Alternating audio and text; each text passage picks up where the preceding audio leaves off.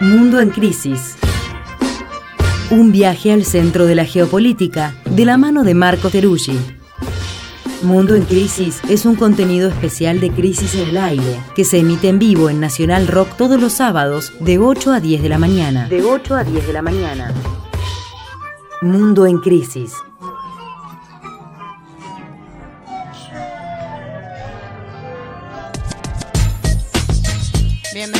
Bienvenidas a esta segunda hora de Crisis en el Aire. Viene con muchos comentarios de quienes nos están escuchando. Gracias a todos por sumarse. Y nos, nos encontramos acá en comunicación con Marco Teruggi, a quien no lo veo, pero espero poder escucharlo. Hola Marco, ¿cómo estás? ¿Qué tal? Muy buenos días, ¿cómo están? ¿Cómo me escuchan? Te escuchamos muy bien. Contanos desde qué lugar del mundo nos estás hablando. Bueno, en este momento estoy camino a Venezuela, donde la semana que viene va a haber un referéndum por un tema que hemos conversado, que es el de Guyana y el territorio en reclamación de Venezuela. Pero hoy no vengo a hablar de eso, seguramente sí la semana que viene, sino de lo que está pasando en este momento en Israel y Palestina con el intercambio de rehenes. Bueno, te, te escuchamos. Bueno, em, empecemos por el principio. Ya van 48 días de eh, que está ocurriendo el bombardeo de Israel sobre la franja de Gaza centralmente, después de lo que fue el ataque de Hamas.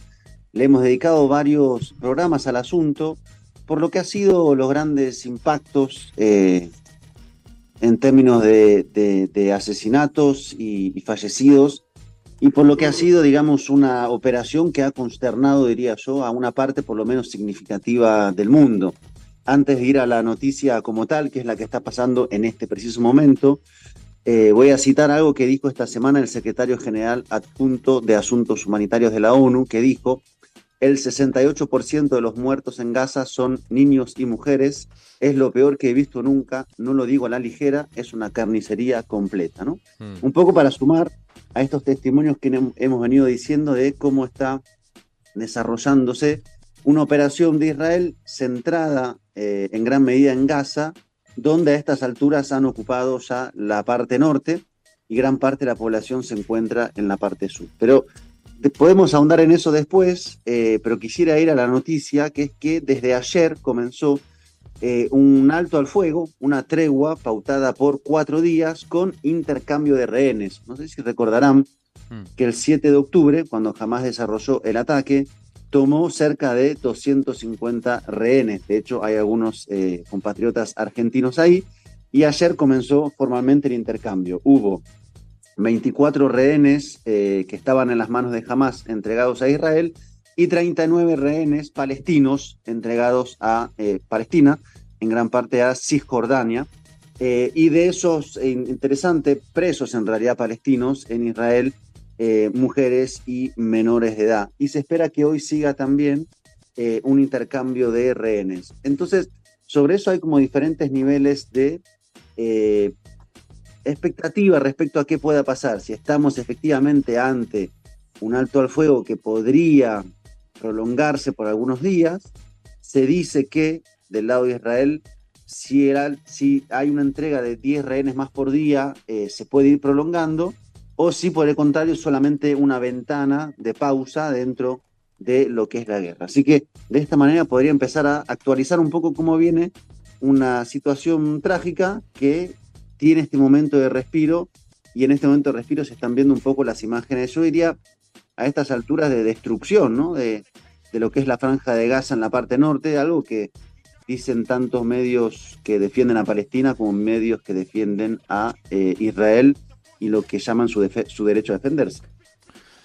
Marco, muy bien, eh, buen día, ¿cómo estás? Eh, Buenos días. Tengo una pregunta, el tema de intercambio de rehenes, ¿los rehenes palestinos en manos de israelíes serían más bien presos políticos, digamos, que estaban en las cárceles israelíes o son rehenes que tomaron efectivamente, digamos, durante la guerra ahora? No, son presos, no son rehenes, la, mayoría son menores de edad y muchos tienen que ver con arrestos que hubo durante los años pasados, por ejemplo, por arrojar piedras en los conflictos, choques crónicos que hay, digamos, ¿no? De hecho, hay imágenes de jóvenes palestinos que están saliendo y muchos son eso, jóvenes, adolescentes, y que tiene que ver con la demanda que tenía históricamente Palestina. Es interesante la simetría de números, ¿no? 24 por 39 y se espera que hoy sean 14 rehenes israelíes y 42 presos palestinos. Ajá, eh, o, sea, claro. No, no, no, eh, o sea, eh, Israel entrega menos rehenes y, o sea, Palestina entrega menos, menos Hamas entrega menos rehenes y Israel entrega más presos, digamos, en, en el intercambio. Bien casi una proporción de 2 por 1, incluso 3 por 1, ¿no? Que es un poco también algunas como voces críticas que están habiendo adentro. En todo caso, es el primer momento en el cual luego es de 48 días perdón, de bombardeos ininterrumpidos, mm. hay una pausa, ¿no? Algo se detiene mm. y están, como decía, viéndose las imágenes. Y es muy interesante. Yo estaba leyendo justamente un artículo ahora en el, el eh, Jerusalem Post que un poco hace un recorrido por la franja norte de, Gaza y da cuenta de una destrucción total, digamos, ¿no? Que dice, bueno, a diferencia de lo que fueron otros, eh, otros enfrentamientos donde había edificios derrumbados o casas derrumbadas, ahora son barrios enteros derrumbados, o sea, no queda nada, no quedan ni calles, ni edificios, ni casas, ni ninguna infraestructura en pie. Por lo que la gran pregunta es si se quiere volver a qué se vuelve o a dónde se vuelve, porque lo que hay es una suerte de tierra arrasada, ¿no? Por los intensos bombardeos y después por la invasión terrestre. Entonces ahora están habiendo imágenes de palestinos que se han tenido que refugiar en la parte sur, algunos vuelven a pie, aunque la orden de Israel es que no lo hagan, y hay imágenes muy terribles de familiares que están sobre sus edificios, bueno, los escombros de los edificios, un poco viendo todo aquello que ha sido arrasado. Mm. Es una suerte como de, de éxodo interno, ¿no? Dentro de la franja de Gaza, porque no tienen, digamos, posibilidad de salir a Egipto. Egipto ha dicho que no va a dejar que la población salga a Egipto. Recordemos que la franja de Gaza eh, tiene la frontera con, con Egipto. Eh, por lo tanto, son desplazamientos internos. Hay 2.3 millones de personas, más de 1.600.000 se fueron hacia el sur y ahora regresan a ningún lugar. Entonces aparecen las grandes preguntas de, bueno, ¿cuál es, digamos, una hoja de ruta para lo que sigue? Y mm. sobre eso, bueno, hay múltiples especulaciones que podríamos conversar. Bien, sí, ese es el otro gran tema, ¿no? Pero eh, antes, que, antes de meternos con eso, que es la pregunta por la reconstrucción, ¿no? De Gaza, que es una de las cosas que están ahí en juego. Eh, o cómo va a ser el post, eh, este posguerra, ¿no? Pero eh, vos podrías decir, Marco, que, esta tregua indica ya un principio de escenario de paz, digamos, de finalización de la guerra. empezamos a hablar de eso porque supe que había, primero hay que decir que el domingo pasado, creo el fin de semana pasado, finalmente las tropas israelíes eh, terminaron de tomar eh, una serie de, hospitales, de hecho se llamaba la, batalla de los hospitales, porque según las fuerzas israelíes, en los hospitales era donde estaban escondidos los militantes eh, de, Hamas, lo cual fue muy muy duro, ¿no? Porque imagínate que en los hospitales donde está la gente herida, o sea, que está padeciendo los bombardeos, y esos fueron objetivos militares, los israelíes entraron, y hasta donde supe las crónicas que, que, que leímos en los medios occidentales que acompañaban incluso a las tropas israelíes, cuando entraron no, no encontraron ese supuesto corazón de la resistencia de Hamas detrás de los hospitales. Y a partir de ahí me, imagino que, bueno, que Israel se, empezó a quedar sin argumentos ya para continuar la avanzada. También hay, hay informes que hablan de, presiones norteamericanas, a pesar de que están financiando y bancando incluso con la inteligencia la guerra a Israel. Eh, también empezó a haber presiones para que hicieran esta tregua. Y la pregunta es si estamos ante un escenario ya de instalación de la paz o esto no está tan claro, digamos. Bueno, si sigo al ministro de Defensa de Israel, Yoav Galant, dijo el jueves, o sea, anteayer, que eh, una vez que finalice la, entre comillas, corta tregua eh, con Hamas, se va a retomar con intensidad el ataque por al menos dos meses más. Mm. Así que si uno se atiene a lo que dice el gobierno de Israel, esto va a seguir por un rato largo y ahí entramos un poco a, bueno, cuáles son los objetivos. Yo diría, eh, es muy interesante lo que decís, Mario, porque efectivamente, digamos, hubo un gran debate respecto a, bueno, bueno, un debate primero una gran denuncia respecto a los bombardeos que estaban cayendo alrededor del hospital eh, durante días y mm. luego esta demostración que no demostró de que ahí estaba el cuartel general de Hamas. Mm. Pero hay un tema que tiene que ver con, por lo menos si uno se atiene a lo militar, eh, la destrucción de las capacidades militares de Hamas y ahí empieza a entrar en escena el tema de los eh, subterráneos, los túneles que tiene Hamas desarrollados en la franja de Gaza, que no es nuevo, de hecho ya en años anteriores hubo destrucción de los túneles, es decir, que Hamas tiene una infraestructura militar que está por debajo de la tierra. Dicho de otra manera, es una guerra que va por aire, es una guerra que va por tierra es una guerra subterránea, es una guerra de tres dimensiones y ahí el objetivo de Israel, evidentemente, en términos bélicos, es eh, por lo menos disminuir al máximo eso. ¿Cómo se hace? Bueno, vertiendo cemento, haciendo colapsar las paredes, intentando hacer que esa red, primero, no pueda salir hacia Israel vía subterránea ni hacia Egipto y que internamente sea eh, lo menor posible. Ahí hay un tema central en términos militares, pero después hay otro tema que hoy, que, perdón, esta semana se lo decía el primer ministro Netanyahu al, a Pedro Sánchez, el presidente de España reelecto, mm. que hablaba de la cuestión civilizacional. Y ahí me parece que hay un tema eh, central en cómo se está planteando la, la guerra eh, contra, contra Hamas y contra Palestina, ¿no? De hecho, estaba también revisando varios artículos que lo plantean así, esta idea de, bueno, esto es una guerra entre la civilización occidental y una amenaza a esa misma civilización. Este mensaje de Netanyahu de, bueno, si no ganamos nosotros, los próximos serán ustedes, ustedes entiéndase, Europa. Sí. Por lo que puesto de esa manera, además de toda la carga eh, bíblica que tiene Israel en toda su defensa de sí mismo y en sus actos, bueno, evidentemente hay ahí, digamos, una idea de choque de civilizaciones que, sí, vuelve es muy difícil ver cuándo se detiene, digamos. Si vuelve esa idea con fuerza, estuve leyendo también sobre ese tema, ese es todo un tema, ¿no? Porque la idea esta de choque de civilizaciones que apareció con fuerza a principios de siglo, cuando fue atentado a las Torres Gemelas y toda la idea del, de, lo, árabe como terrorista, digamos.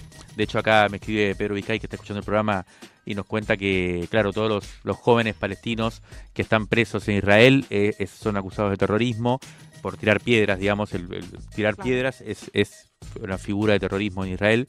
Em, pero decía que la, novedad de este choque de civilizaciones eh, que están planteando algunos teóricos, cientistas políticos eh, occidentales, es que esta vez eh, el, el, temor que tiene Occidente es que buena parte o mucha población árabe está dentro de los países europeos y que el nivel de solidaridad que está generando este ataque, o sea, respecto de Palestina en este ataque, podría generar un levantamiento árabe en los países de hecho, mismos. Las, las, imágenes que se ven sobre las manifestaciones en ciudades como Londres, por ejemplo, son impactantes, ¿no? Están, no son muy visibles en los medios mainstream, pero realmente hay miles y miles de personas en esas capitales movilizándose eh, en, apoyo a, Palestina. Sí, sí, sí.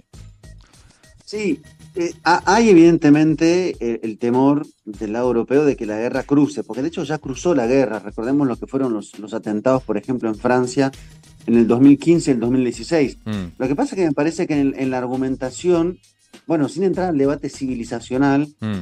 hay un punto que evidentemente hace agua, que es cuanto mayor sea, digamos, eh, la, la catástrofe que está ocurriendo en Gaza, y bueno, mayor va a haber intenciones de venganza. Tanto adentro del pueblo palestino, pensemos qué están pensando hoy todos los niños, adolescentes que ven sus casas bombardeadas y que han visto a sus familiares morir eh, de forma indiscriminada. ¿Están pensando en un diálogo y un acuerdo de paz o están pensando en venganza? Bueno, me parece que dentro de Europa también. Y además, ¿cómo se plantea una guerra civilizacional adentro de Europa? Que es contra su propia población, árabo-musulmana que tiene dos generaciones ahí. O sea, hay un punto tan ciego en eso que de hecho esta semana estuvo Pedro Sánchez e insistió en que la salida es política eh, y no militar y eh, tuvo, digamos, un choque diplomático importante porque Pedro Sánchez, bueno, se refirió a las víctimas civiles y dijo que no se estaba respetando el derecho internacional humanitario e Israel lo acusó de dar apoyo al terrorismo, ¿no? De hecho salió el canciller español ahora a, a plantarse contra eso, mm. pero esta idea de que cualquiera que diga algo en contra o es antisemita o está a favor de jamás, digamos, ¿no? Y lo que dice Pedro Sánchez es, bueno, evidentemente hay una cantidad de víctimas civiles que es insoportable, no hay un respeto al derecho humanitario internacional, hay que ir hacia el Estado palestino. Decir eso hoy se ha transformado o en un apoyo a jamás o en una posición antisemita, ¿no? Es muy difícil porque hay un nivel de protección mediática muy alta. Cierro con esto. Joseph Borrell, el canciller europeo, hubo una entrevista esta semana que se viralizó mucho porque le preguntan, ¿lo que hizo Hamas son crímenes de guerra? Sí, dice Borrell. Eh, y lo que está haciendo Israel, y Borrell dice, bueno, no sé, yo no soy abogado, ¿no? Entonces esta idea de, bueno, con qué facilidad se dice que sí a una cosa y después de 50, 48 días no se puede nombrar, digamos. Tremendo. Em, eh, bueno, Marco, quedó, quedó pendiente que, contaras esto, aunque sea dos minutitos, eh, el debate sobre o, la preocupación sobre la reconstrucción de Gaza, ¿no? Como decías, las imágenes que se están viendo a partir de esta tregua son de una destrucción total.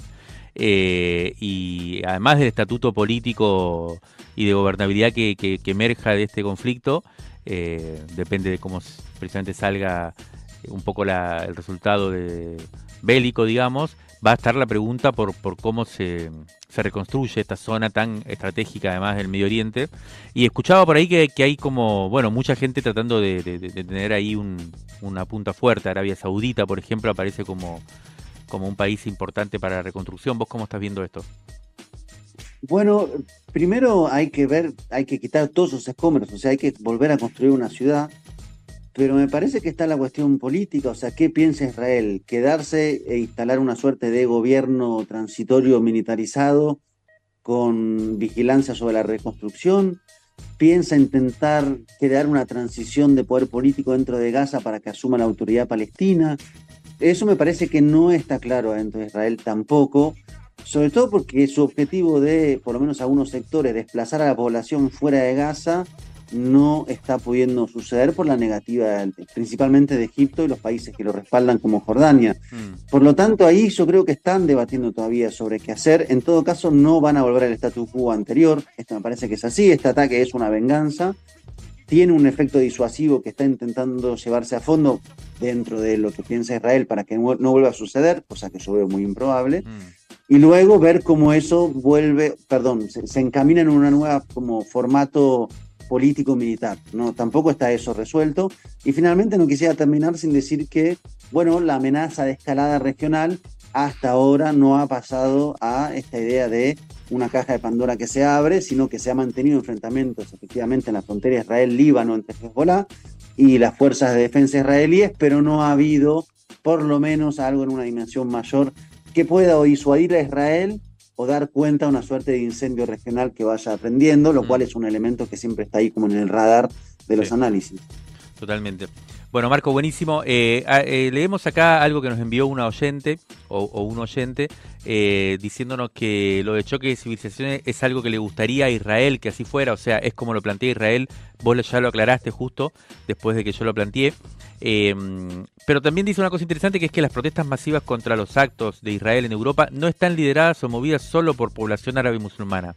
En Inglaterra, Francia, Estados Unidos hay mayoría de clase media blanca en las calles, incluido los judíos progresistas. Así que bueno, vamos, vamos cerrando, Marcos, si te parece. Eh, esperamos que el sábado que viene estés con nosotros, que no abandones nuestra patria en un momento tan complicado.